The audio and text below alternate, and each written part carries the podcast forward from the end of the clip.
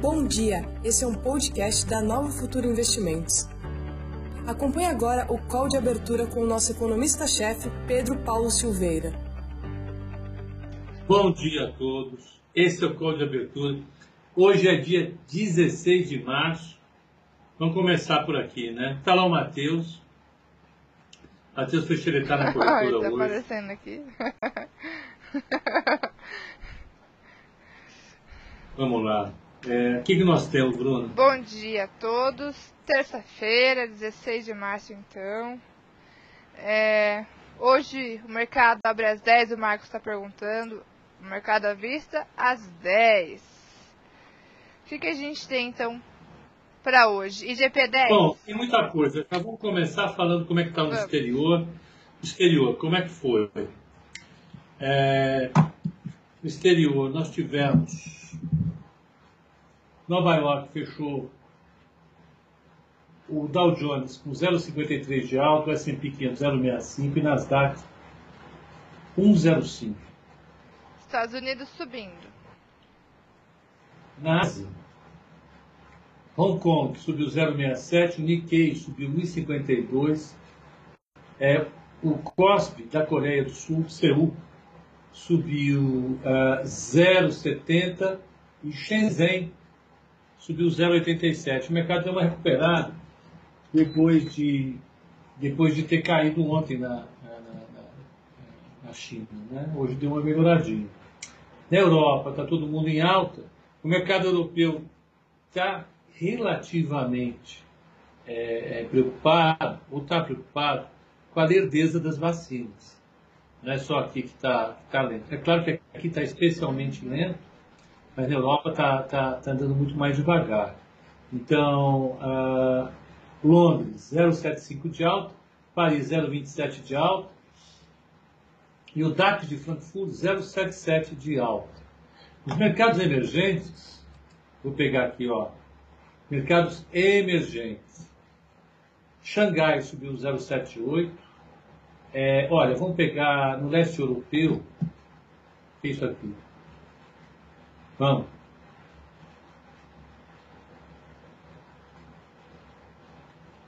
Polônia subiu, ficou no 0 a 0. Polônia não interessa nada pra gente, né? Mas vamos, ó. Ontem, eh, no Chile ficou 0 a 0. A Argentina subiu 2,83. Aí, ó que beleza. É, vamos pegar aqui. Commodities. Taxa de juros. Taxa de juros. A taxa de juros de 10 anos dos Estados Unidos bateu ontem em 1,61. Hoje já caiu para 1,597, 1,60. Parou de subir. Na Alemanha está menos 0,34. Ela caiu um pouco. No Japão está 0,094. Está de lado. Vamos pegar agora commodities. Sim. Commodities é importante. Deixa eu salvar essa tela aqui. Pronto. Olha, ah, das commodities, o petróleo caindo hoje. 64,56 é o WTI. Ah, o Brent, 68,01, eles caem 1,20, ambos. Eh, o alumínio sobe 2,16, o cobre 0,65. O minério de ferro recuperou um pouco hoje, 3,06. Ah, carne, boi, 121 dólares. 1,12 de alta. Café caiu um pouquinho, 0,26. Milho sobe 0,68. Algodão 0 a 0. Soja 0 a 0. E açúcar 0 a 0.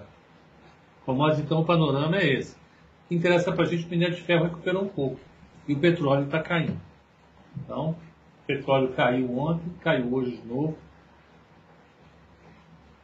O mercado engasgando no petróleo. O VIX 20,07 está se segurando no 20 ali, mas capaz de testar algo abaixo de 20 essa semana, hein? Semana passada eu achava que ia, nessa semana é capaz de ir. Semana passada ele fez que ia, acabou não indo.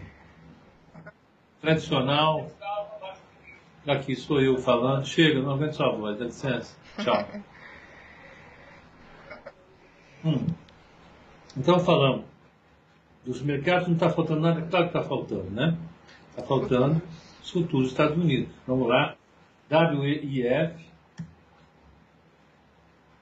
ó, Dow Jones 0 a 0, S&P 500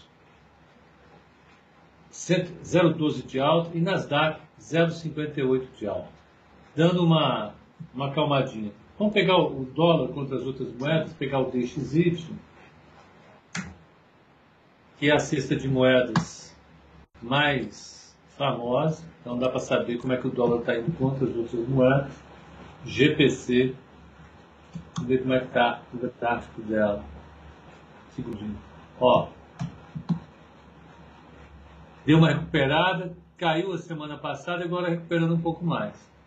Então, dólar andando frente às outras moedas, né? é, mesmo com a taxa de juros calminha. O que, que a gente vai ter de evento lá fora hoje? Pegar. Nos Estados Unidos vão sair vendas do varejo, é importante, é, produção industrial, utilização da capacidade instalada.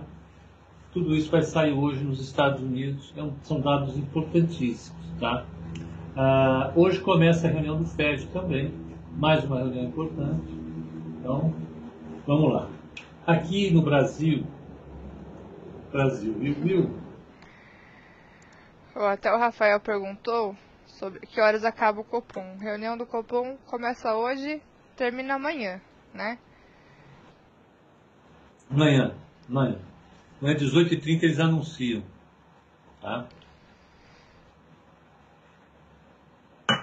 A Patrícia está dizendo que crescem as apostas para a Selic subir 0,75 essa semana. Vamos ver, né, Patrícia? Eu estou aqui com minhas dúvidas. É, aqui no Brasil, IGP-10, ele pega a inflação do dia 10 ao dia 10, são 2,99. Que maravilha, né? Eu vou falar sobre isso. Nossa. Bombando a inflação. Ah, e o IPCS, também da FGV, subiu 0,81. A expectativa era 0,88. A inflação bombando, subindo bem acima das expectativas. É, isso efetivamente é preocupante. Vamos pegar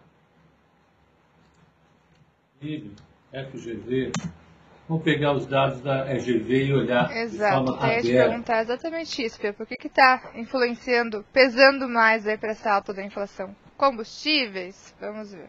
Vamos saber, ó. Vamos saber. Calma, vocês aqui no Instagram. Só do Instagram tá meio devagar hoje, hein? Deixa eu ver. Por que o Copel subiu tanto? Ontem, todas as utilities subiram. Tudo que é concessionária subiu. Não há motivo para isso tão claro, tá? Ah, É, ontem eu vi uma notícia em Copel que ela. Expectativa dela é migrar para o nível 2 de governança. Foi o que eu vi de ontem. A única notícia extra em relação a ela foi essa questão de possível migração para o nível 2 de governança da B3. Então, ó, tá aqui. Temos aqui o. Deixa eu ver como é que esse povo vê. Ah, vai ver. Ó, ficou interessante. Olha lá, ó. Agora sim. Ah, o pessoal vai ver. Essa é a vantagem que eu fiz aqui dessa. Eu fiz uma engenhoca, até vergonha de olhar. Ah, Não, queremos mas deu ver. certo. Ó, vamos lá. Então o IPA, esse aqui, ele subiu 2,99 contra 2,97 no mês anterior. No ano, terceiro mês do ano, já está acumulado em 7,47. Meu Deus. Dá para acreditar? 12 meses, 31%. O índice de preço do atacado, do atacado, subiu 3,69, vindo de 3,90. No ano ele acumula 9,46, em 12 meses, Meu 42%. Consegue acreditar que no meio de uma recessão dessa, uma crise danada, algo sobe 42%? Pois é. Vamos ver. Produtos agropecuários. ó. Nesse mês eles subiu, subiram 1,83 contra 4,72 no mês anterior, acumulam 53% de alta. É muita coisa. que está aí? Carne, carne de vaca, carne de frango, carne de porco, tem milho, soja, arroz, feijão, tudo. Produtos industriais 4,46 contra 3,54 no mês anterior, acumula 38,81. Quem está aí no meio? Minério de ferro. Aço. É, combustível. Toda essa tralha aí.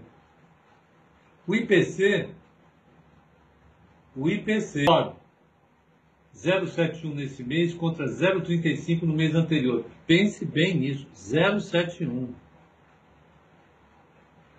Alimentação ó, veio para o zero, colapsou. Habitação que estava negativo, subiu. Quem está aqui? Energia elétrica, gás de cozinha, etc, etc, etc, etc. Sim. Vestuário zerou. Comprar roupa, Bruna. Transporte, ó, gasolina, saiu de 1,09 para 2,97. Essa é a inflação no Brasil. No ano, a inflação já acumula 1,67. E vamos pegar o IPCS, que é a inflação semanal, Bruna. Vamos ver.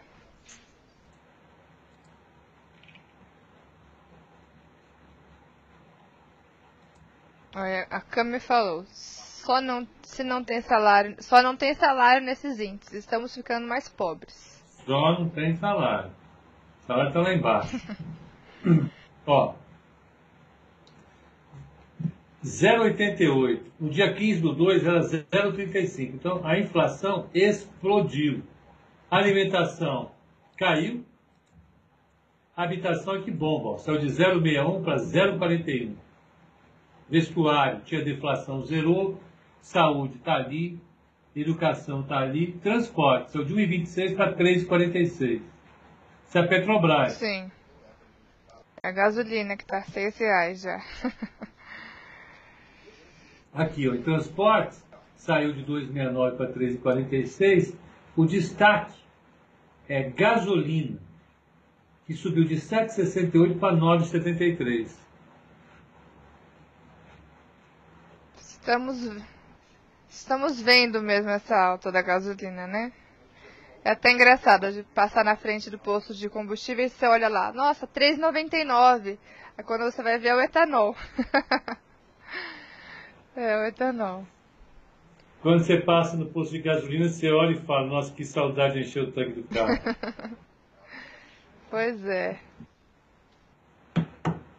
é. Tem mais. Tá aqui, inflação, não há dúvida. É, Bruna, esse que vos falo, falou no ano passado, até dezembro estava lá, não, a inflação vai cair, não se preocupem, fiquem tranquilos. Estava totalmente errado, para variar. Estava errado. A inflação subiu e não caiu. É. Tá Esse fora. Brasilzão. Hoje começa então a reunião do Banco Central, a expectativa é uma alta de é, é, 0,50. O Banco Central vai efetivamente subir a taxa de juros em compensação a, a a gente deve ter, em compensação, em, em reação a essa alta da taxa de inflação, vamos ver. O mercado insiste em dizer que é para controlar o câmbio. Eu insisto em dizer que o Banco Central não pode olhar câmbio. Tá? Pronto. Está dito. Seguimos adiante, Brunão. Então, olhei lá fora, olhamos lá fora. Mercado ligeiramente alto nos Estados Unidos, Dow Jones 0 a 0, Nasdaq Sim. subindo dólar subindo um pouco, commodities, gasolina caindo, o resto subindo, gasolina petróleo. não, petróleo, né? E taxa de juros lá tranquilinha. Aqui no Brasil, inflação bombando, bombando. Isso deve é, é, é, continuar fazendo o mercado andar. O Vitor Castro perguntou seis vezes. Nós vamos ter que responder. O né? que? O que vocês acham da troca do presidente da Sabesp? O que, que você acha, Bruno? Troca do presidente da Sabesp. Não, não acompanhei. O que, que você acha, Pepe? ah, Exatamente. Vamos ver aqui se o broadcast diz alguma coisa sobre isso. Não, É, sei lá. Olha só. Saiu ontem às 3h40. Sabesp sobe com notícia de que Castelo Branco é cotado para a presidência. É, Já foi desmentido. já foi. Já foi. Castelo Branco ia para a Saber. Não, não sei. Acho que não. Essa, Então, Bom, essa foi a expectativa de ontem, mas nada confirmado então. Nada, Nada confirmado. confirmado. Olha Então tá só, bom. saiu aqui, ó. Ah, não foi. Não foi É. Ações da Sabesp subiam após notícia veiculada na imprensa de que o governador de São Paulo, João Dória, pretenderia convidar, João Dória pretenderia convidar Co- Roberto Castelo Branco, que deve deixar a presidente da- da Petrobras, para ser o novo CEO da companhia de saneamento. Entretanto, o secretário de comunicação do estado negou em nota que o governador pretenda trocar o presidente da empresa. Então, saiu na imprensa, É mas o- já foi desmentido, é isso mesmo. É isso. É, Sabesp desmentiu, certo. Ó, Patrícia falou, é fake. É, então, Pe É. Pepa, agora uma, uma pergunta. Antes. Como estão as ADRs, hein, de Petro Vale? A gente tem petróleo caindo, minério subindo, né? Vamos pegar. Vale. Vale Equity. Ontem aqui a Vale deu uma realizada, né? Deixa eu ver como que ela fechou ontem aqui. Fechou Caindo, caindo um pouco. pouquinho, caiu 0,60 ontem a Vale. O som tá ruim. Não tá ruim? Será? Deixa eu, deixa eu, deixa eu ver uma No Instagram, coisa. será? CSN que realizou um pouco mais, né? Caiu 4% ontem. Foi. É, vale, aqui no Bloomberg tá caindo. Deixa eu ver uma coisa aqui. Achando estranho. Que o minério de ferro tá subindo. Não era para estar tá caindo vale. né? Não era. Estranho, estranho mesmo. É, ó, deixa eu ver, eu acabei de abrir o Investing aqui também, realmente, ó. Por abertura, É, Zé- tá. Tá numa queda de 0,58. 0,58. Vamos pegar PBR. PBR. Petróleo brasileiro. Vamos lá. Estava 8,19 o- ontem, hoje está 8,18 com 19. Também caindo um pouquinho. 0 a 0 quase, Caindo um né? pouquinho. Quase no 0 Hã? a 0. 0 a 0 Um 0 a 0 nem para negativo. É, É isso. isso. Deixa eu pegar aqui. É, 0 a 0 Pronto. Ah, vamos pegar a GGB, que é Gerdau. GGB. Estados Unidos, vamos. Estava ontem 5,03, hoje está 5, 5 bola bola com 0,5. Então, não saiu. Não saiu. Vale pagou o dividendo. Sempre cai um pouco ou não? Pode ser, pode ser, pode ser. Pode ser. Foi de, dia Pode saber. 5 a DataX pra Vale, né? Pagou. Hã? Foi dia 5 a DataX, acho que ela pagou dividendo ontem, né? Dia 15. É. Pois é, isso pode trazer. é, pode ser que a, a cotação não tenha sido. Olha, o Gerson. É, tem feito dividendo, sim. Porque lá fora eles não atualizam a série imediatamente. A Bloomberg, eles não atualizam, sabe? Vamos ver hoje. Aqui na hora que abrir. o Gerson Vai, vai que O. Gerson comentou que as mineradoras lá fora estão caindo. É. Ó, e, e por aqui, Pepa, já temos a abertura do índice, hein? Já temos. O índice que estava. Como é que está a abertura o índice índice? no leilão estava exatamente no 0 a 0. Abriu com uma pancadinha para baixo, 0, 0,10 de queda. Abriu ali em 115 mil 0,10. pontos, tá caindo 100 pontinhos. Tá no 114, 920 agora, 900, 920. Então, caindo, 114, 920. isso, caindo um pouquinho aí agora na abertura, o índice. Importante, olha, ele bateu na resistência da máxima de ontem ali. Na abertura, acabou não tendo força para romper aqui a resistência. Deixa eu colocar aqui pessoal. Ó, o índice abriu ali na resistência de ontem, Tá dando uma realizada aí nesses primeiros minutinhos de pregão. E o dólar, ligeira alta na abertura. A gente Dólar em ligeira alta na abertura, quanto? 0,18 de alta. Cotação aí do dólar 6, é, 5,62. 5,62. Então, ligeira alta para o dólar, ligeira queda para o índice. Agora aqui na nossa nossos primeiros minutinhos de pregão, vamos pegar o DI 2027, DI 791, caindo. Ontem fechou 796, 791 agora na abertura. É uma queda de 0,60 para o DI. DI para 2027. Você está vendo o que o Leonardo está falando Deixa aí? eu ver aqui. Ele fica dando pururuca para a sogra. A esperança dele é que ela, coitada, fique doente. Leonardo, você preste atenção, você está intoxicando a sogra de propósito. Não faça Eu não isso. acredito que o Leonardo está falando É. isso. Leonardo, Difícil. esperava mais de você. O Aloysio pergunta, qual é a expectativa para o cupom? A expectativa para o cupom é meio ponto de alta, isso já está precificado pelo mercado. O mercado, aliás, está colocando, se você for pegar a taxa de juros hoje, DI, para o mês que vem, ele está com, ele tá botando uma alta de 0,65. Esses 15 pontos acima do 0,50, na verdade vai dar 0,20, é, é, é, eles são um prêmio que quem quer se proteger contra uma alta maior, compra. Ele paga. Paga um prêmio de 15, 20 pontos para não correr o risco de ser surpreendido com mais meio, com 0,25 a mais.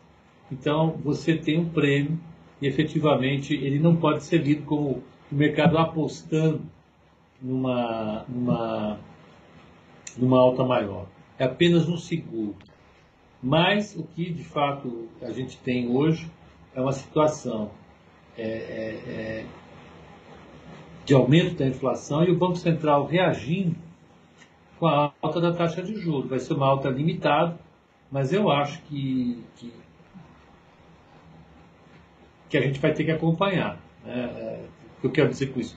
É, vamos ver se os preços que estão subindo param de subir após é, é, é, o, o início do ciclo de alta. É imediatamente que, que ele reage? Não, tem um prazo para reagir.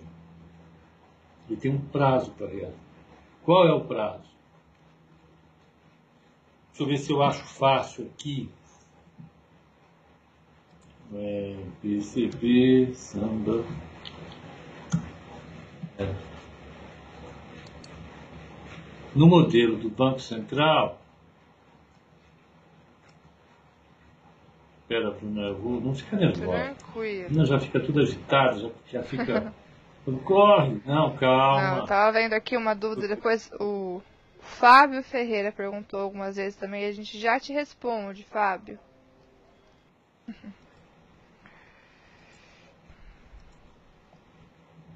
Não, tá aqui, ó. Isso aqui é um modelo do Banco Central. Olha só, Pipa, a gente causando intrigas. Olha o que o Leonardo comentou aí. Quase infartou porque você leu a mensagem dele. Hum. Olha lá. Leonardo, Leonardo, você. Vivendo no limite, hein? Ele fica apavorando aí na internet, a gente bota uma pilha nele e sai correndo. Não. Feita agora, a coitada da senhora. Ó, vamos, vamos pegar aqui, ó, isso aqui são as, os- as respostas a, a um choque de política monetária. Quanto que ele está colocando aqui de alta? Ele está colocando uma alta uma queda de meio ponto, de um ponto na taxa de juros, tá vendo? Tá aqui embaixo, ó. Peraí, Isso aqui é uma queda de um ponto. Tá aqui. Não, é uma alta de um ponto. Alta de um ponto. O que acontece com a inflação? Ó? O que se espera com a inflação? Aqui, ó.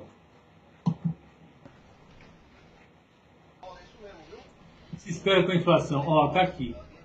Que a inflação comece a cair a partir do primeiro trimestre até o último trimestre. Essa aqui é a inflação do período. Então demora até quatro trimestres. Quatro trimestres é um ano. Então uma alta de um ponto na Selic, ela causa uma queda de meio por cento na taxa de inflação e isso vai demorar um ano para chegar. Uma queda, desculpa, a inflação cai. A política monetária faz com que você tenha uma alta na taxa de juros. Um ponto derruba meio por cento de inflação, é isso? Meio por cento, pouco menos, 0,25. Então, o que, que vocês olham?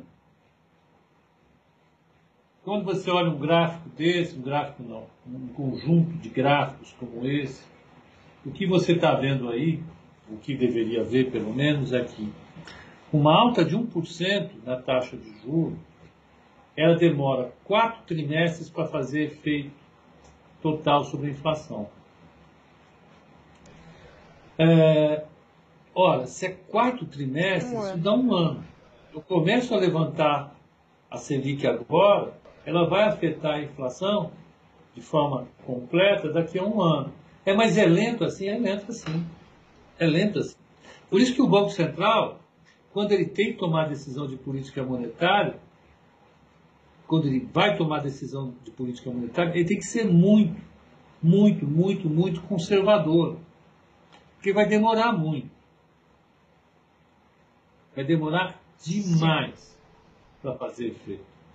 Se vai demorar demais para fazer efeito sobre a inflação, então o Banco Central tem que pensar em como fazer isso de maneira a não a volatilidade, muita correria nos preços dos ativos. Percebe? Então, é, é, ah, é só subir a taxa de juros que eu derrubo a inflação. Não. Demora um ano para a inflação cair. Não é assim. Um ano. E olha, olha o que acontece com a atividade econômica. Vamos pegar a atividade, não falei da atividade econômica. Ó, vou pegar aqui o pessoal da atividade econômica. Olha o que acontece com o PIB. Ele cai 0,2. Cai um pouquinho mais, 0,25. E ele só volta a não sentir efeito dessa taxa de juros 12 trimestres depois.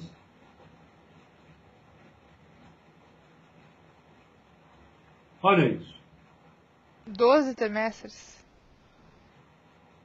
Não, é um efeito duradouro que a política monetária tem sobre a atividade econômica.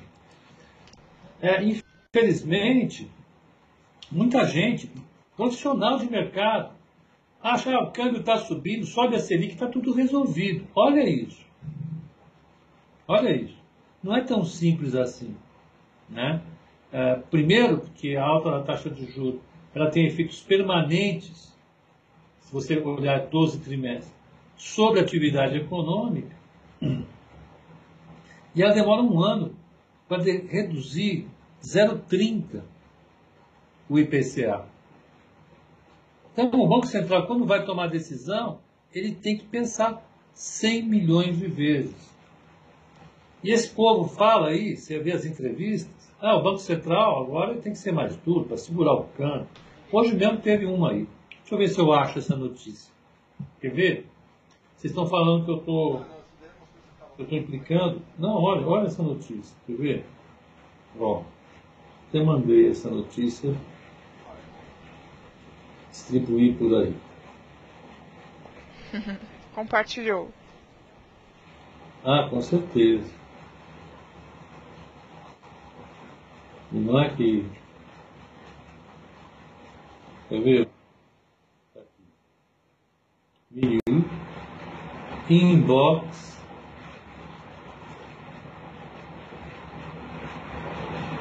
Ó, ó que fala um jornalista profissional de economia. E agora, o urubu rei está dizendo inviável operar na nova futura com essa taxa de corretagem. Espera aí. Você não entra no restaurante para almoçar e não paga o almoço. Você precisa. Você não pode dizer, olha, eu entrei no restaurante e ficou inviável almoçar porque eu tive que pagar. Não. O canal Futura cobra corretagens. Né? É, é o nosso custo operacional, a gente repassa. Eu sou uma empresa capitalista. De repente você compra a ação da Vale e descobre que a Vale está vendendo minério de ferro sem cobrar. Minério de ferro de grátis. E aí? Quanto vale a ação da Vale? Não vale nada. Eu fiz uma brincadeira, desculpa. Deu certo. Petrobras, a gasolina vai para zero. Tá bom. E aí? A empresa vai pagar as contas e os acionistas como? A Futura cobra. Faz parte do nosso, do nosso negócio receber pelos nossos serviços. Você vê, nós temos aqui uma queridíssima analista dando suas orientações para a gente. Essa hora da manhã, estou eu aqui e a gente está. Temos a Bloomberg, né? Que também não. É que aí você vai dizer: olha, está tudo de graça, vocês vão trabalhar de graça Sim. também. Bom, olha que falou aqui a Bloomberg, não é qualquer um, é a Bloomberg. Bloomberg. Que cobra pelos seus serviços, inclusive, né? Só para dizer o que, o que é importante para a gente. O Banco Central ele tem que olhar para a inflação. Se a inflação está subindo, se as expectativas, expectativas da inflação também estão subindo, o Banco Central tem que atuar. E se o câmbio está subindo? Dane-se. E se a bolsa está subindo? Dane-se. O Banco Central tem que olhar a inflação a corrente e as expectativas inflacionárias. Evidentemente, se o câmbio afeta a inflação e as expectativas inflacionárias, quando a inflação expectativas inflacionárias subirem, o Banco Central reage, subindo a taxa de juros. Ele não reage ao câmbio ele reage aos efeitos da alta do câmbio, se houverem. Né? A gente chama de efeitos de segunda ordem. Né? Quando a taxa de câmbio sobe, se ele puxar o IPCA para cima, o Banco Central vai subir a taxa de juros. Se o câmbio subir e o IPCA não subir, dane-se.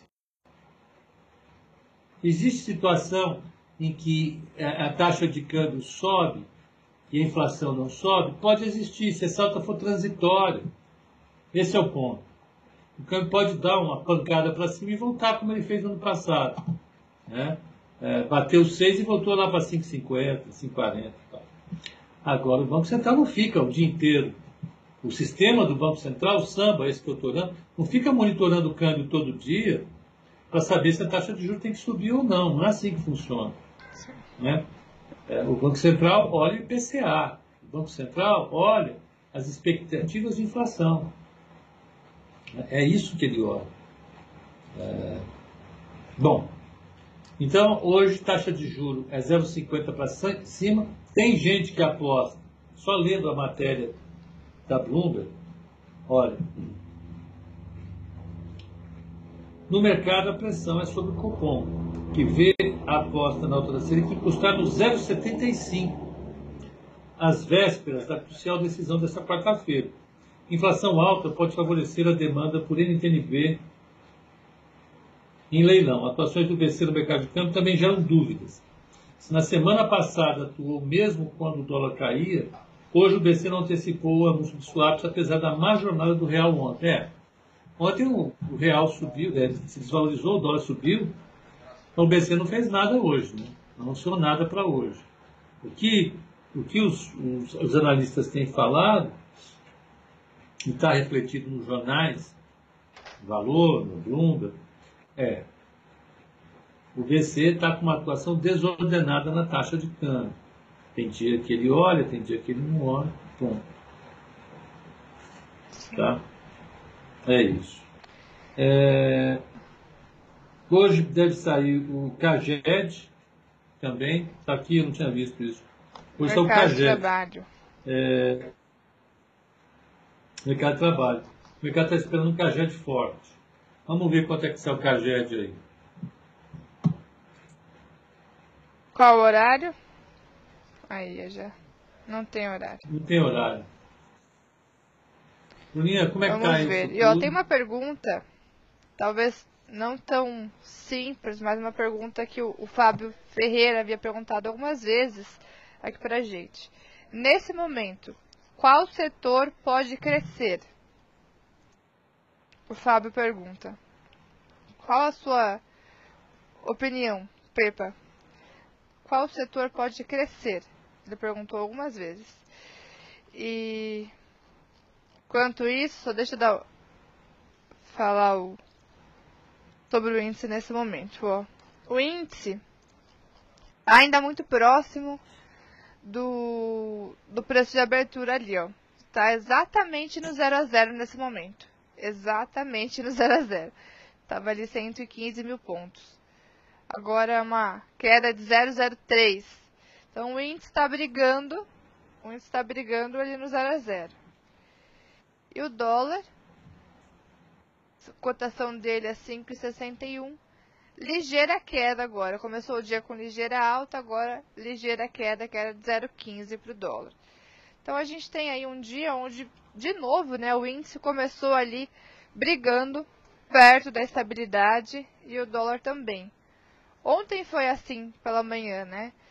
É, o índice brigou ali no 0 a 0 na, na abertura, acabou oscilando entre pequenas altas, pequenas baixas ao longo do dia, fechou ali com ligeira alta, né? Hoje está brigando de novo ali próximo da estabilidade, região de 115 mil pontos, que se formos olhar aqui para é, esse ponto aqui no gráfico, Pepa, é uma região de resistência realmente. E o número redondo, né, 115 mil pontos, 115 bola, aí, costuma ser uma região psicológica de preços, costuma ser essa barreira psicológica de preços. E justamente é a região que o índice futuro está brigando, né?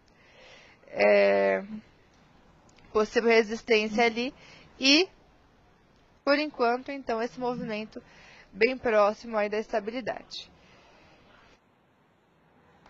Que mais? Então, sobre. Pode falar. Bom, vou responder para o Bruno, que ele estava perguntando as empresas de carne. As empresas de carne, elas andaram bem no mês, deram uma parada agora, né? Sim. Né? É... Vamos pegar aqui JBSS3. Certo. Ela deu uma realizada depois de ter sentido a resistência em 27,90 JBS, né? Mas, pelo menos da parte do ponto de vista gráfico, o JBS continua em tendência de alta. Apesar da realização ali de curto prazo, a tendência dela é de alta ainda. É, deu uma caidinha, bateu 28, caiu aqui, ó, mas ela vem subindo. Vou pegar a Marfrig. O problema das empresas de carne é que os custos delas sobem. Quando o boi sobe, ela não consegue repassar integralmente para o consumidor essa alta. Ó, a Frig também. E o boi subiu. Né? Você pega em termos internacionais, vamos pegar aqui o preço do boi. Pronto, ó. Aqui 2019, ó, o boi fez isso. Tchum, tchum. Essa alta do boi aqui, ó, eita, o pessoal não está vendo. Ó, essa alta do boi, ele veio, pum, e foi. Essa alta do boi aqui, ela pressiona as margens é, é, do pessoal Sim. de frigorífico. Porque, bem, eles podem aumentar o preço da carne, mas eles não conseguem aumentar na mesma velocidade do pessoal da, da, da matéria-prima que, o pessoal, que o consumidor consegue aguentar. aguentar. Então, se o, o, o bezerro sobe 40%, ele não consegue repassar o aumento de 40% na picanha. O Celso Rosas pelo visto, conhece muito mais desse assunto do que eu. Ele está dizendo, não tem bezerro nem garrote para comprar. Então, os frigoríficos ficam pressionados, as margens caem. Essa foi uma reclamação dos analistas sobre as empresas frigoríficas. E nós ficamos fora de frigorífico um tempão. Só voltei agora, é, só, só voltamos agora. Né? Por que, que voltamos agora? E agora já, tá, já deu uma estabilizada nesse preço da carne, ó. Tem uma caidinha aqui, está com o segundo mês em queda, lá fora. Pode ser que isso produza uma, uma estabilização, mas.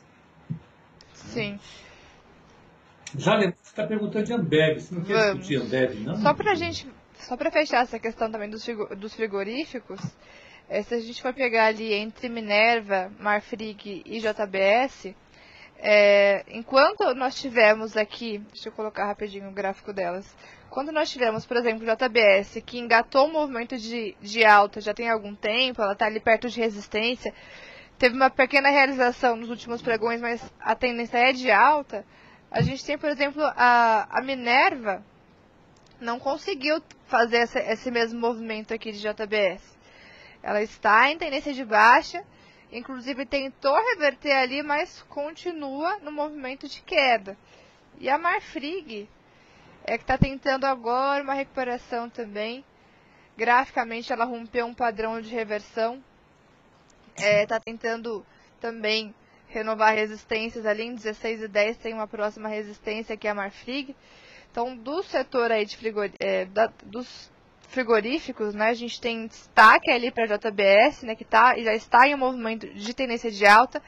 Marfrig agora tentando também essa movimentação e a Minerva acabou ficando para trás, né?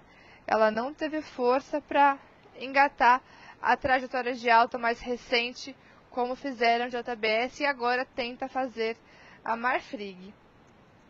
Bom, dito isso, vamos ver a Ambev. Deixa eu só pegar o chat aqui também. Vamos lá. O Ambev, vai lá e Ambev. Aqui, Deixa eu ver se eu consigo. Aí vai ficar muito ruim aqui, deixa eu ver. Vai ficar legal? Vai ficar legal. Bom, olha o que, o que tivemos. Armação aqui que é ridícula, não vou nem mostrar. Olha só, a Ambev. Ela montou aquele padrão que já falamos algumas vezes aqui que era o ombro, cabeça ombro. Esse padrão é um padrão que indica a reversão de tendência. Ambev que vinha de uma trajetória de alta, a partir do momento que confirmasse o padrão, poderia reverter a tendência. E realmente foi o que aconteceu aqui para a Ambev. Se a gente for pegar o alvo para esse padrão aqui, ó, é replicar essa altura a partir do rompimento. Olha só, Ambev realmente veio buscar o alvo do ombro, cabeça a ombro. E essa é uma das coisas que eu particularmente gosto muito na análise gráfica. A Carol tá aí, ó. A Carol tá aí para me, me ajudar, né, Carol? é, olha só, a Ambev ela veio exatamente buscar o alvo do ombro, cabeça a ombro bateu ali em 13,80, que era esse alvo, e no mesmo momento teve a recuperação. Montou aqui um padrão de reversão, padrão de candle aqui de reversão, que é esse padrão aqui, ó. Deixa eu dar um zoom aqui, peraí, que o zoom foi errado. Ó, esse padrão aqui, desses dois candles que eu circulei, que é quando o candle positivo ele engloba entre 50% e 100% o candle anterior. A gente chama esse padrão aqui de linha penetrante. É um padrão que indica uma possível retomada do movimento de alta nesse caso, que foi o que aconteceu com a Ambev, né? Então ela bateu exatamente o alvo do ombro cabeça a ombro e começou esse movimento de recuperação. Agora o que nós temos? Tivemos essa primeira pernada de recuperação e a Ambev veio buscar o, anti, anti, o antigo suporte, o antigo suporte lá do ombro cabeça ombro, agora está atuando aqui como uma região de resistência. A Ambev poderia retomar o movimento de alta se ela montasse aqui o que nós chamamos de pivô de alta, que seria o primeiro topo e fundo ascendente após o movimento de queda. Então, dá para traçar também uma LTB mais curtinha aqui em Ambev, ó, que foi rompida, dá até para juntar aqui, ó. Foi rompida e agora o teste importante fica aqui nessa região dos 15,40. Em resumo, Ambev confirmou o padrão de ombro cabeça a ombro, buscou o alvo, exatamente o alvo, bateu na mosca ali, começou a recuperação e agora tem esse teste na região, que era suporte, agora pode atuar como resistência. Vamos ver se nesse ponto ela monta o pivô de alta ali para indicar é, a retomada aqui do movimento de alta para Ambev. A princípio, está brigando aqui nessa resistência, região dos 15,40. Então, é, para a Ambev, essa é a expectativa agora, acompanhar essa resistência em 15,40 para ver se ela vai ter força para montar o pivô de alta ali, tá? É isso. O que mais? Ó, a Carol falou, a Car... Tem Carol mais? falou. É isso, Isso né? mesmo, somos fãs de Ocos Cups. Carol tá aqui pra, pra entrar no time.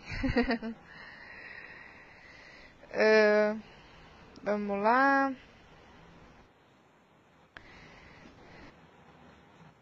Olha só. Perspectiva, percepção para Prio. Percepção para Prio 3. É a mesma do início do mês? A princípio, Sim. Sim, o petróleo está flutuando bastante. Ele foi até 69, voltou um pouco. Né? Então, ah, ah, eu acho que isso afetou um pouco a, a, a Prio. Deixa eu ver uma coisa aqui. Já está no mês. é, No é. mês, ela está com 8,60 ainda de alta. 8,60 de alta. Está indo bem. É, ontem devolveu um pouco, o petróleo está caindo. O petróleo faz isso, ele vai, volta, vai, volta. Vamos ver o petróleo. Vou pegar aqui, WTI. WTI.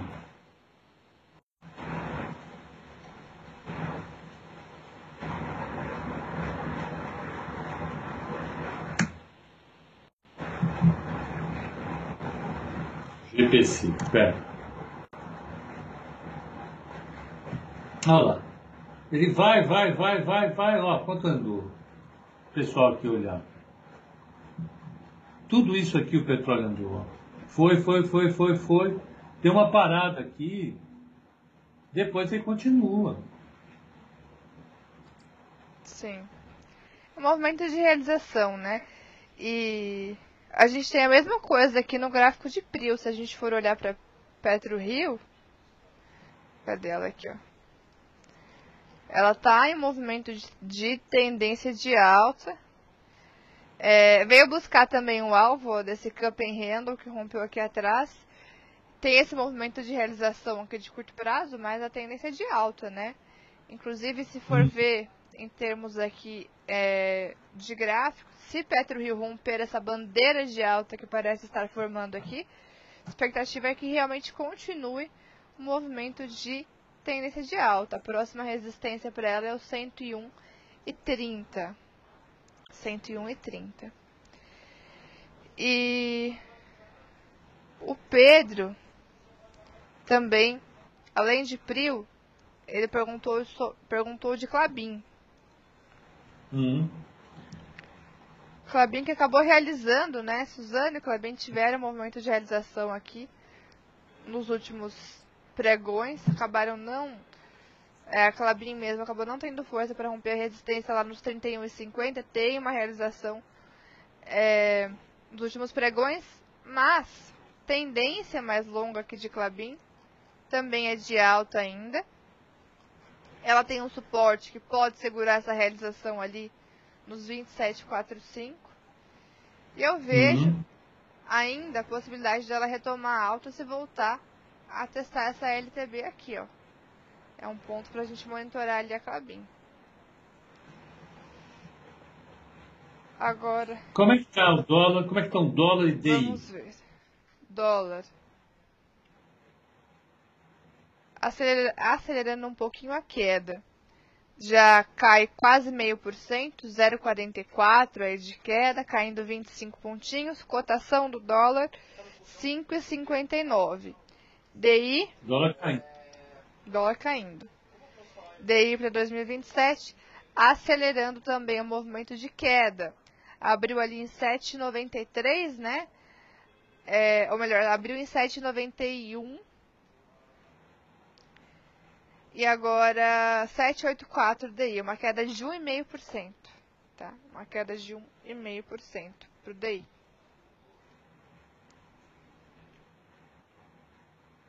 E o índice, ah, vamos dar uma olhadinha no índice também agora?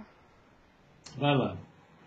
Ainda brigando nos 115 mil pontos, hein, Pepe? Olha lá. 002 de queda, ainda está ali brigando nos 115 mil pontos. Fazendo a queda, né? Lá fora, vamos ver como é que está lá fora. Fora pode estar melhorando, vamos ver.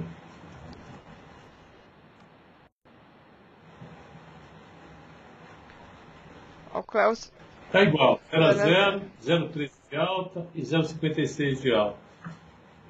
Lá fora está ok. Aqui está tendo briga. O dólar caindo à toa, né? caindo sem, sem nenhum, é, nenhuma intervenção do DC. Né? O mercado dando uma pancada para baixo no dólar. Vamos ver como é que está o BRL. BRL.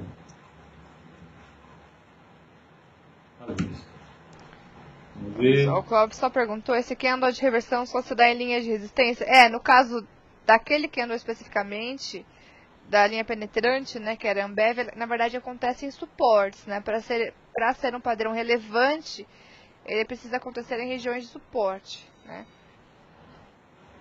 Então, deixa eu voltar à tela do PEPA aqui. BRL, então, como está? O dólar está lá, 55987, 84, 81, 82, 83, 87, 89, ó, 7 tudo tem valor aqui.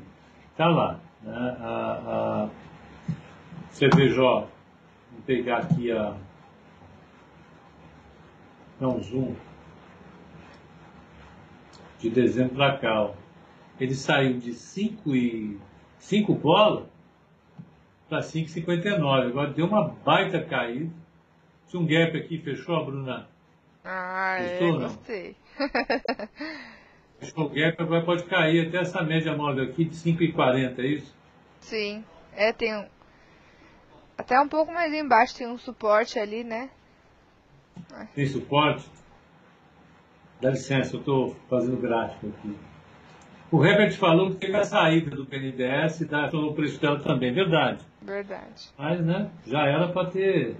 Isso aqui é bem forte, né, Bruno? Um, dois, três, quatro, mais esse, mais esse. Sim. Hum. Suporte importante. Suportaço. Deu uma segurada a princípio, né? Ah. É um suportaço, sim. Muito bom. é... Suporte foi feito para ser rompido, é isso? Não necessariamente, né? Não necessariamente. Não tá. necessariamente. Tá. Não senti firmeza, hein? Se é um suporte forte, a tendência é que o preço segure nessa região, né? A não hum. ser que entre muita força mesmo vendedora eles, e acione os stops ali dos comprados, né? Pra, pra efetivamente romper o suporte. E aí, quando acontece esse rompimento, a tendência é que o preço ande com maior rapidez. Né? A princípio, segura no suporte, mas quando temos um rompimento, a expectativa é que o preço é, flua mais rápido, né? Porque saiu daquela região de briga. Né? Era uma região de briga, o suporte é sempre uma região de briga ali entre compradores e vendedores. Se realmente os vendedores ganham a briga, né? E conseguem fazer com que o suporte seja rompido, aí a gente tem sim uma expectativa de dessa, do preço correr mais rápido. E tinha uma pergunta aqui que Cadê? Ah, o Guilherme, ó, ele perguntou, ele falou, vocês poderiam explicar sobre as operações estruturadas da Nova Futura? Estou a fim de fazer com vocês. Guilherme, hoje, às 18 horas, vai ter uma live lá no Instagram da Nova Futura para poder explicar, tirar dúvidas do pessoal sobre as operações estruturadas. É, às 18 horas lá no canal. No canal não. No Instagram da Nova Futura. Que o pessoal vai tirar as dúvidas. Então talvez seja bacana acompanhar por lá. Uh, o que mais aqui? Ó, a Carol falou o seguinte, Pepa. Vivi para ver o Pepa Grafista. Vou fazer seu curso Opa, quando a restrição liberar. Pepa, olha só. Quando a restrição liberar, a Carol quer fazer seu curso, hein, Pepa? Teremos. Teremos, né? Teremos, teremos. Acabando a restrição, a gente faz curso. Tem que. As coisas têm que melhorar, né?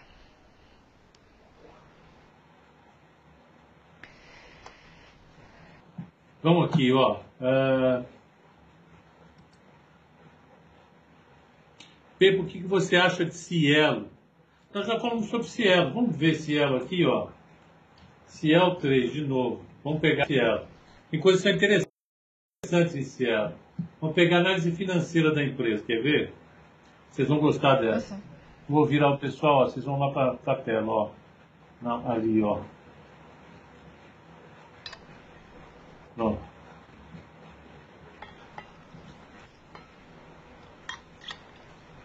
Não podia, né? Saco, ó. Isso aqui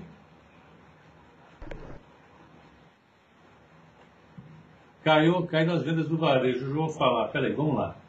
Ó, a capitalização de mercado dela em 17 era 63, hoje está 9,5. As receitas dela praticamente estáveis. o IBIDA dela saiu de 5,200 para 2,100. Olha a queda do IBIDA. E o lucro líquido caiu de 4 bilhões para 535. O que, vocês acham disso? O lucro por ação saiu de 1,49 para 20 centavos. Então, você tem na, na, na, na Cielo um fundamento para essa Sim. queda. Primeiro, que apesar da receita dela estar estável, o lucro caiu absurdamente, o EBITDA e o lucro. O que, que fez cair tão fortemente? Concorrência? Concorrência, exatamente, Bruno. A concorrência foi forte durante esse período, muito forte. Né?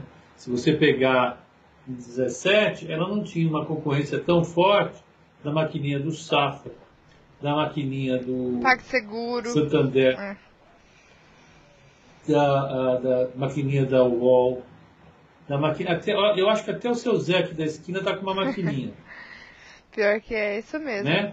Sim. Então, a, a, a gente vê uma situação bastante complicada para ela. A história da Cielo é essa. Vamos ver como é que ficou o varejo dos Estados Unidos. Vamos, vamos lá olhar o varejo, vai. Alguém falou que eu estou triste. Estou triste, não. Triste? Não. Aqui, ó. É que eu estou muito de brincadeira. Esse negócio de brincadeira não é comigo, não. Vamos lá. Vendas do varejo. expectativa de nota de 0,10, a despencou 2,7. Foi forte, hein? Forte a queda. Forte a queda. Acima das queda. expectativas, né? A queda acima. Então, veio uma, uma queda forte do varejo americano. Uh, o Rodrigo Souza acha que Stone e PagSeguro destruíram um pouco essa. Tudo, Rodrigo. Você pega Stone, aí. PagSeguro, Safra. É só andar de, de, de táxi que você vai ver o que, que você tem. É PagSeguro, com certeza. Você tem a, a Stone, pode ser. Você tem o Safra do comércio, você tem a Santander, todas essas. Né? Ah, é isso. Bom, então aqui o varejo caiu, vamos ver como é que ficou o futuro lá. WIF. É, não mexeu, viu? Continua tudo igual como estava antes. Uma boa notícia, uma péssima notícia, uma boa notícia, mas não mexeu absolutamente nada. Está tudo igual. O Henrique Faria, como se expor ao achatamento da curva de juros? Há algum ativo ou derivativo nesse sentido? Primeiro, o que é um achatamento da curva de juros? Vamos pegar aqui. Yield curve unveilable, calma. Você tem que ter um pouco de calma.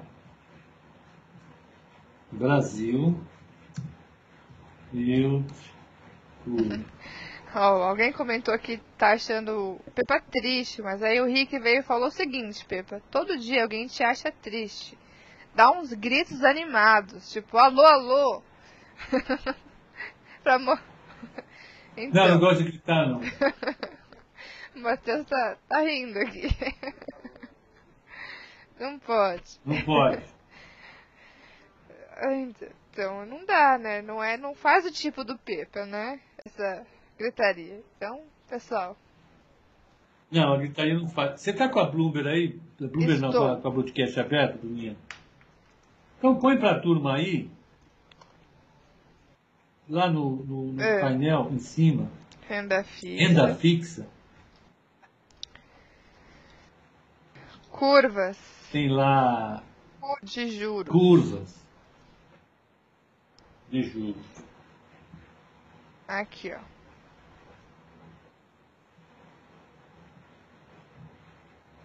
Curvas de juros. Essa é uma área não explorada por mim aqui no broadcast, hein? aqui, ó, curvas de juros. Como a gente ajusta aqui, ó. Não sei se está conseguindo visualizar na minha tela, Pepa. Acho que só no YouTube, né? Ó, oh, o, o, o El Lucena está dizendo Tá mais sério hoje. KKKK. Eu sou um cara sério. Vamos pegar a curva de juros aqui, ó. É, esse formato da curva de juros está um pouco mais achatado. Quer dizer isso? Na hora que, que, que, a taxa de juros ela sobe, os mais curtos sobem a uma velocidade mais forte, você uhum. pega no início da curva. Né? Então ele está subindo uma velocidade maior aqui, assim. Aí passa a subir de um vencimento para outro a uma taxa menor. Você já chega no topo. Esse achatamento é importante para sinalizar que lá na frente, lá na frente, é, a taxa, é, do, o mercado encontra estabilidade em relação ao juro e, portanto, a inflação, etc, etc. Quanto maior a distância do ponto final da curva do ponto inicial, mais inclinada ela é. Quando você sobe a taxa curta, se você não sobe a taxa longa, significa que o mercado está acreditando que a política monetária vai funcionar. Certo. Perfeito? Esse é o, é o sentido positivo do achatamento da curva. Como é que a gente opera isso? Infelizmente, quem opera isso é só profissional. Infelizmente, por quê? É... Porque é caro operar. Essa operação não é uma operação que você faz no day trade, você tem que fazer é, é, em vários dias. O que, que você poderia fazer? Você pode comprar um curto e vender um longo. O curto vai subir, e o longo não vai subir tanto. Então, você está comprando o achatamento da curva. Quando você está esperando a, inclina, a empinação da curva, você vende, compra o longo e vende o curto. É assim que você faz. Para fazer isso, você precisa de dinheiro. Quanto de dinheiro? Vamos ver quanto que está a margem margem, margem de garantia DI.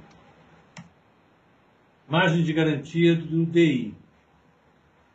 Margem de garantia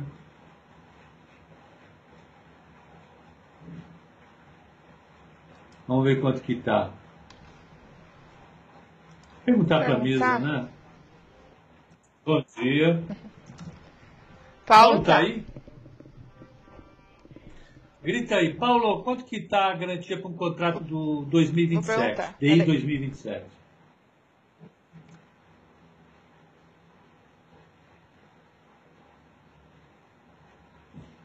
Ela está perguntando.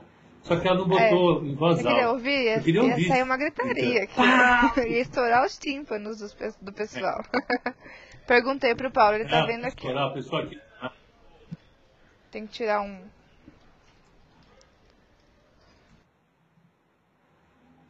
Oito mil. Obrigada.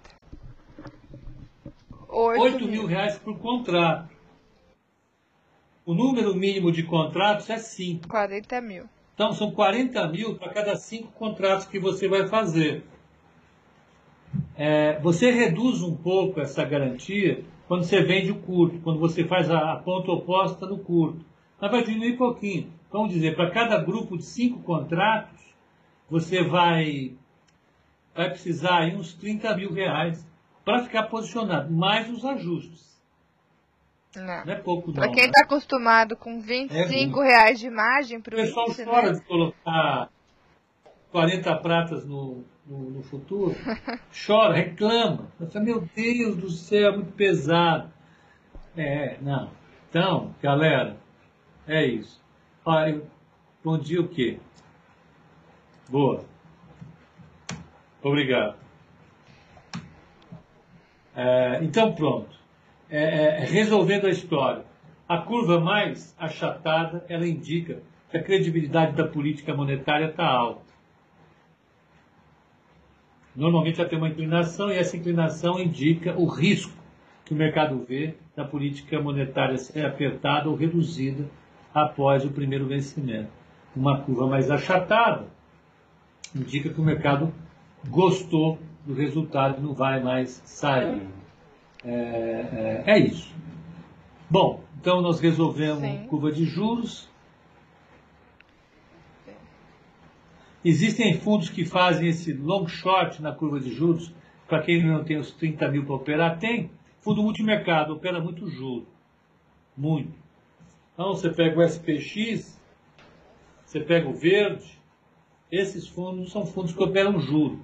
E essas operações são as operações por excelência desses fundos. Ah, a retirada da, da Série 3 na carteira foi baseada em quê? Na mudança de cenário, né? no agravamento das condições internas aqui. Né? A pandemia performando mal. Vamos falar em pandemia, vamos ver como é que estão as vacinas. A. Primeiro, o CEVID é o gráfico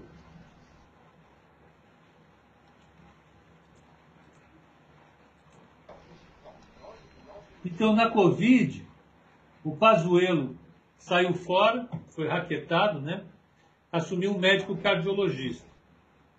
Posso dar uma opinião? Sim. É opinião. É opinião minha. Opinião do Pepa. Queremos.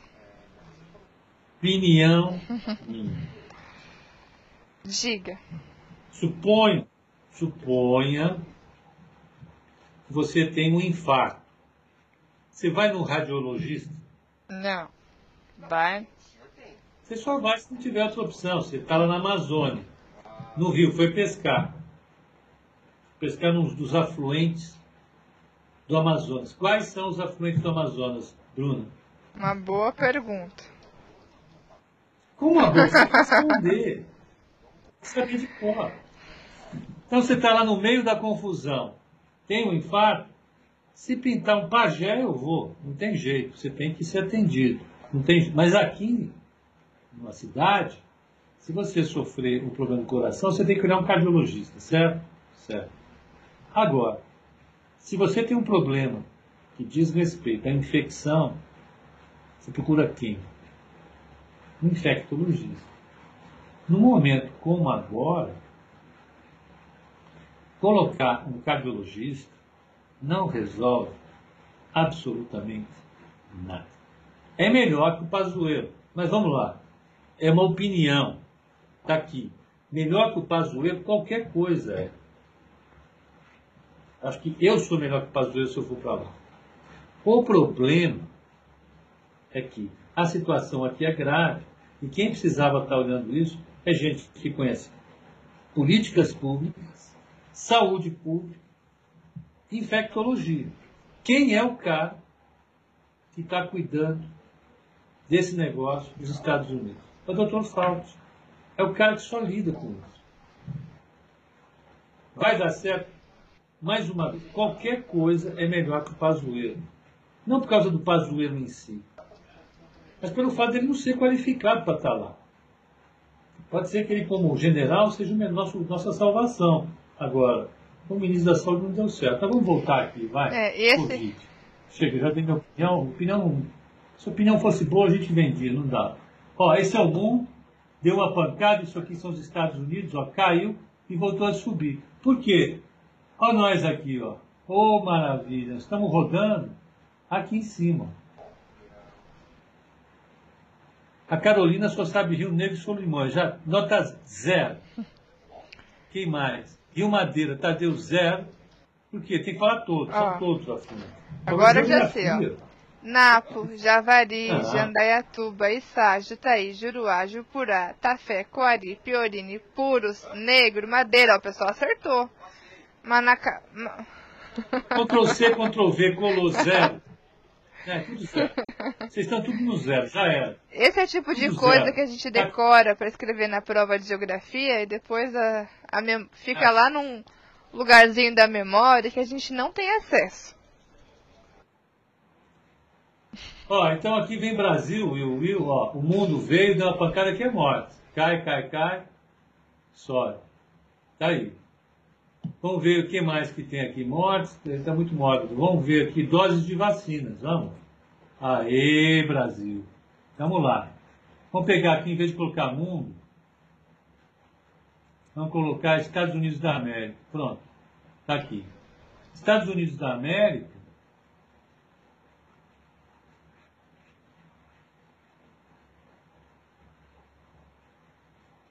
O que está acontecendo nos Estados Unidos da América? Tem alguma coisa que aconteceu aqui. Casos, não. Doses da vacina. É, é isso. Então aqui, você tem Brasil.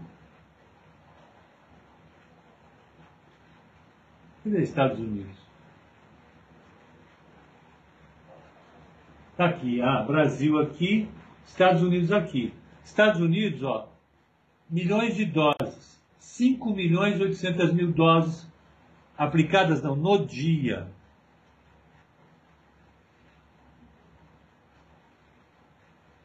Está aqui. Brasil, will, will, will. 600 mil, 680 mil vacinas dia. 680 mil vacinas dia, vamos fazer conta de, de padeiro. Por que padeiro? Porque é mais simples. Ó. Nós temos que vacinar 70% dos 210 milhões de habitantes. 210 milhões vezes 0,7. Nós vamos vacinar 147 milhões de pessoas. Dividido por 600 mil por dia, Bruna. Boa. Em 245 dias a gente vacinou 70%. É bom isso ou não? Se formos comparar com os Estados Unidos que já estão vacinando quase toda a população, né? Não é bom péssimo. Então, a nossa velocidade está muito lenta. Se a gente quisesse vacinar em 100 dias, então, 240, 210, 220 milhões, então 210 milhões. 210 milhões dividido por, não, vezes 0,7 é, em 100 dias. Dá 1 milhão 470 mil por dia. 1 milhão 470 mil pessoas por dia para a gente atingir esse Não povo. tem vacina para isso, né? Não, essa... Não, tem, não temos vacina suficiente para isso. Só vai ter lá na frente, né? Só lá na frente. E aí? Como não Sim. fazer?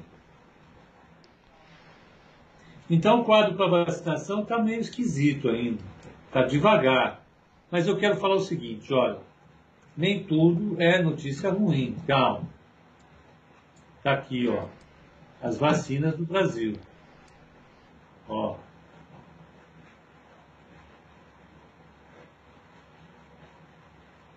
Então, essas são as, as previsões para vacina. Ó. A amarela Coronavac e AstraZeneca é azul. Então, abril, a expectativa de entrega de 57 milhões da, Astra... da AstraZeneca. Fiocruz. Mais, não, 30 milhões da AstraZeneca. Mais 15 milhões da Coronavac. Total do mês, 57 milhões. Maio, 47 milhões.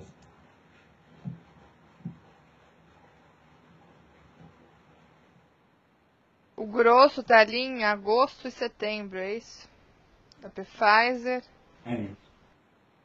Então, a gente vai ter nessa velocidade, em, até julho, vamos colocar, ó, junho, 50 mais 47, vamos somar tudo isso? Eu estou somando, tá, Bruno? Não precisa se preocupar, não.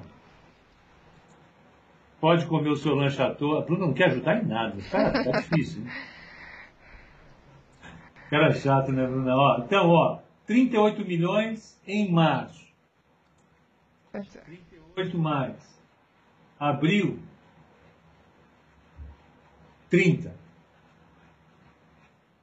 68 em, em abril. Em maio, 20, 47 milhões. Junho, 50 milhões. Então a gente vai ter até junho, não, tem um erro aqui. Pera, tá, tá, minha conta está errada, isso não me ajuda aí. Deixa eu, deixa eu ver. 30 milhões, 38 milhões, 38 mais 57 mais maio 47,6 mais junho 50 milhões, 51 milhões.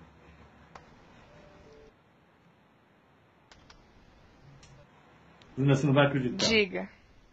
38 mais 57 mais 47,6 mais 50,6 193 milhões de vacinas serão disponibilizadas até final de junho. Quantas? Tá certo? Final de junho. Divide por dois esse trem. Esse trem. Esse trem. Divide por dois. 96 milhões de pessoas. É bom ou ruim isso? É fraco ainda. X, não vai dar para nada. Pelo total de habitantes, quanto isso é? 96,6 dividido por 210, 46%. Hum, Isso em junho. acho que ainda está devagar, hein? Está devagar. Devagar.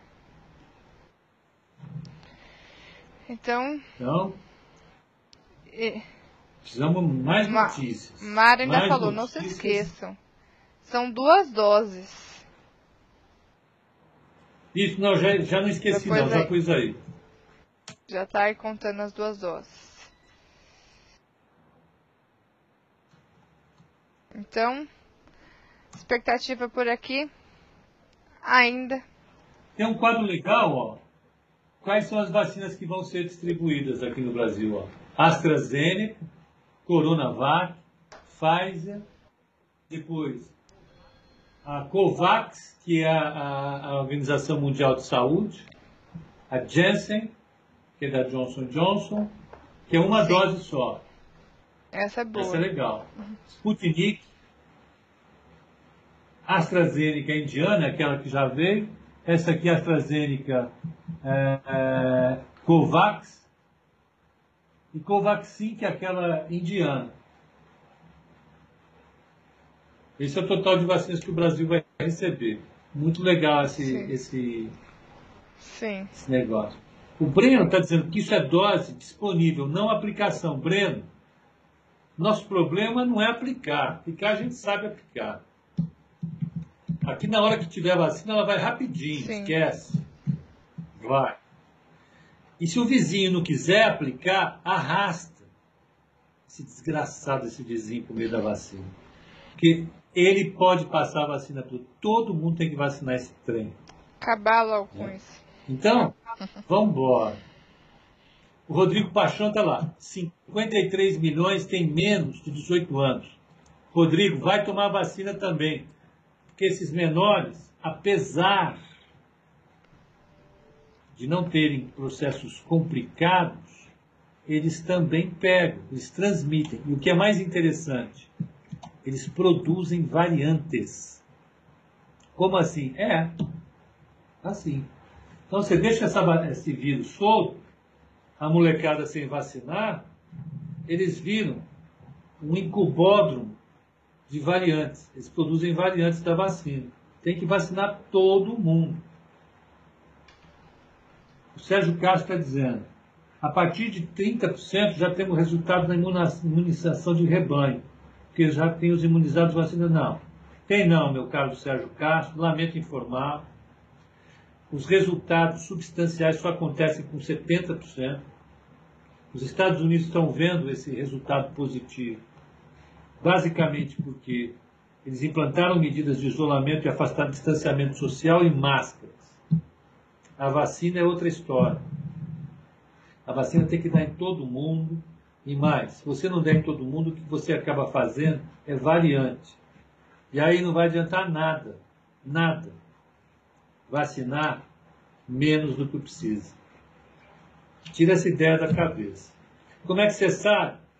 Eu sei porque eu li uma matéria esse final de semana. O que, você fez no final de semana? Fiquei lendo. Correu? Não, um pouquinho só. Sábado. Mas eu vou pegar a matéria. A matéria é do cara que fala sobre vacina. O Marcos Pimentel, Pepa, vê os 50 milhões que já pegaram. Marcos, não interessa. Quem já pegou, continua transmitindo. Quem já pegou, pode pegar de novo. Porque a imunidade cai ao longo do tempo. E mais outra coisa, pode produzir variante.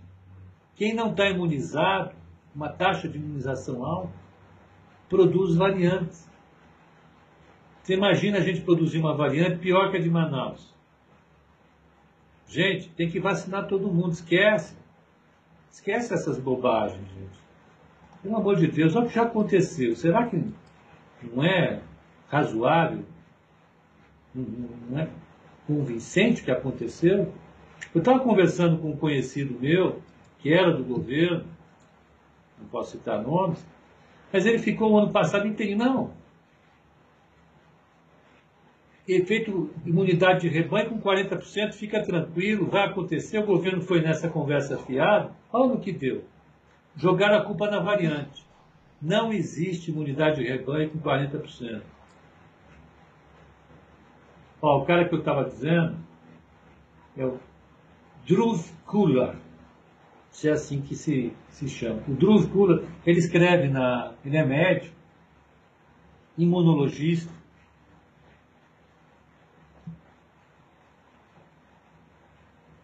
Vamos, o que, que o Druv é? Vamos, vamos pegar o Druv. Druv, vem, apresente para a turma. O pessoal quer saber quem é você. Druv, Druv Kula. Para ver que ele, ele é um indo-americano. Vamos lá, Druv. Apresente, apresente as suas credenciais. Ah, tá. Vamos lá, Druv. Quem é você, Druv? Traduzir, traduz, pode traduzir que já vai ficar mais fácil a nossa vida. Está traduzindo, calma. Está aqui. Então ele é médico e professor assistente de política de saúde e economia na Universidade de Cornell. Só. Ah, mas ele tem site. Não, esquece, não tem site. Ele é professor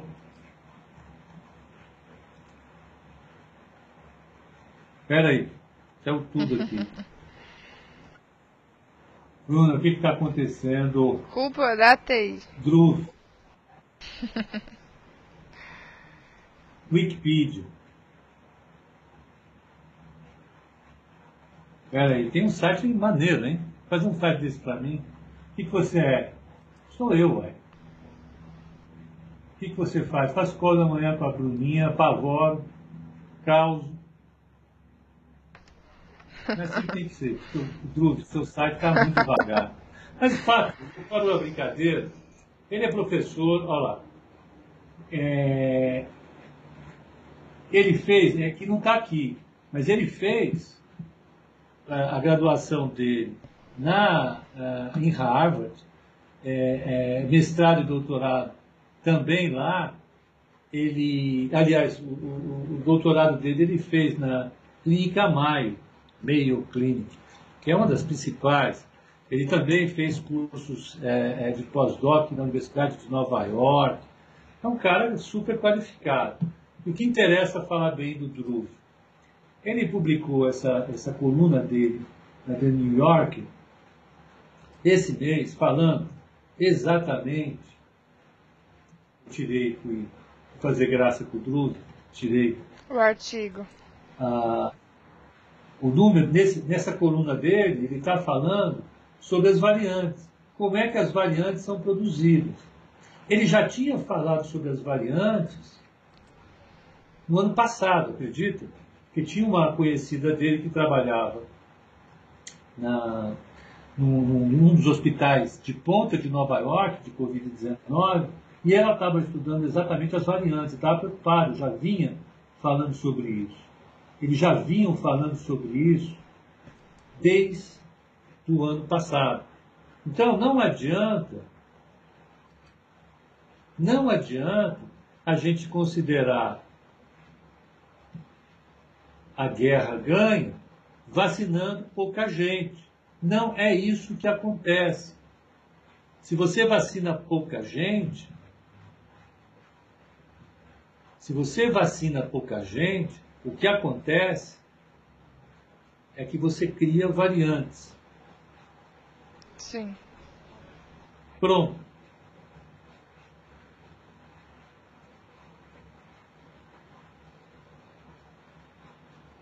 O pessoal perguntou qual que é o nome desse artigo, Pepa?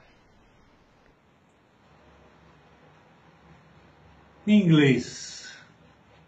What the coronavirus variants mean for the end of the pandemic. Tá aí. Tá aí. Virus is mutating, but we can still beat it one vaccination at a time. É isso. Olha, Kate colocou no chat. Traduz. Obrigada, Kate. O que as variantes do coronavírus significam para o fim da pandemia. É importante acompanhar isso. Por que, que você está falando isso? Porque sim. Não é porque sim. Conte-nos a verdade, Pepe. Então, é, é, bom, porque a vacina é importante para a gente acompanhar esse quadro. É importante para a gente acompanhar esse quadro. Ó, esse quadro aqui é importante, Pacas, aqui Brasil. Ele precisa subir, porque na hora que ele sobe, o número de internações e mortes cai.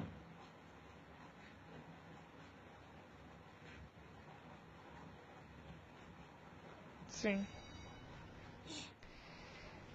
O Luiz Carlos está dizendo, cara, você deve entender do carro variante de anos atrás. KKKKK.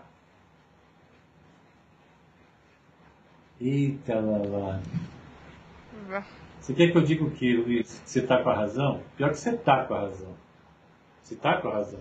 Eu não entendo nada de variante. Absolutamente nada. Quem entende, quem entende de variante, é, é o Druve. Eu não entendo. Agora, vamos nos colocar juntos nessa. Nós não entendemos. E eu me, me limito sempre, sempre, sempre à minha insignificância. Concordo plenamente com você. Eu sou insignificante ah, do ponto de vista do mercado das vacinas. Ex exatamente isso. Né? É, é... Então é isso, não vejo nenhum problema, você está com toda a razão. Bruninha, como é que estão aí? Como estamos? É, Ibovespa já abriu com 0,02 de queda. Às 10h14 ainda temos quem abriu com 0,02 de queda? Ibov. Ibov. Já temos algumas ações que abriram E o destaque de alta, por enquanto, é CSN, sobe 2,87. Os CSN é a principal alta do Ibovespa por enquanto, sobe 2,87. Depois tem os tá. Minas subindo 2,05. Bradespar subindo 1,70. Eletrobras, que de novo adiou a divulgação do resultado. Adiou de novo. Ia sair hoje. Ou melhor, ia sair na, na, na sexta, adiou para ontem, né? Depois do fechamento. Agora adiou de novo para o dia 19, após o fechamento. Ela é uma das principais altas do Ibov por enquanto, quase 1%. Na outra ponta, olha, Petro já abriu, caindo 0,69. JBS já abriu, caindo 0,64. Tem B2W que já abriu, caindo 0,88. Rumo, caindo 1,25. Das ações que a gente costuma acompanhar aqui também, ó, Vale. Vale já abriu também, subindo hoje a Vale. Nós vimos que o ADR lá fora estava caindo mais cedo, né? Mas a Vale. A... Mas com o minério de ferro subindo, a Vale caiu pacas ontem, ela tinha que subir hoje, tá lá. não tem jeito. 0,60 de alta. Hum. Já abriu. É, Bradespar também está subindo 1,85. Ó, GGBR subindo 0,90. Vamos pegar a Prio. A Prio ainda está caindo levemente. É uma queda de 0,36 para PetroRio. Tá? PetroRio. É, o que mais que a gente... Ó, Bradesco, vamos ver, dos bancos. Bradesco já abriu também 0,20 de queda. BTG. Tá caindo um pouquinho Caindo hoje. um pouquinho, ó. Se bem que o BTG tá subindo, hein? BPAC. É, mas o BTG tá apanhando tanto tem que, subir, tem que dar né? uma, um pullback. tem que recuperar. Gostou do pullback? Foi boa. Pullback. 0,24 de alta BTG hoje que mais? Vamos ver Clabin? Clabin subindo também, já abriu. Uma alta de 0,28. Uma alta de 0,28. E a B3? B3 está apanhando um pouco, né? Os últimos pregões. B3 abriu, tá caindo 0,26. Eita, Laia! E aí? E aí é isso, a empresa cria valor, a gente não tem que ter muito medo não. A gente vai ficar chateado, ah, dá um chute na mesa, reclama, mas a empresa é boa. Fica olhando é, é, os fundamentos da empresa, é um avião. Sim. Né? É, é, é chega a ser desconcertante o resultado, a solidez dos resultados da, da B3. Ela realmente tem uma performance muito boa. Então, gente, olha, eu não me preocuparia tanto, não. Só para encerrar, eu prometo que eu vou encerrar. Como eu vou ficar de casa hoje, Sim. vou ir correndo para a corretora. Então eu posso me esticar um pouco mais. Azar da Bruna, que a Bruna está lá querendo resolver as coisas dela. Ficou lá, Bruna, calma. Bruna, tranquilize. Pelo contrário, adoro bater papo aqui com o pessoal. Olha. Ah, a receita da, da B3 saiu de 3 bi 670 em 17 para 8 bi e 700 em 21. É, o IBIDA dela saiu de 1,700, não, 2,900 para quase 7. E o lucro, o lucro saiu de 1.700 para 4.200. A empresa está voando. Né? É, o Breno pergunta, por ser monopólio, não deveria ser mais ainda avião? Deveria, Breno, mas tudo isso a gente está considerando uma mega crise.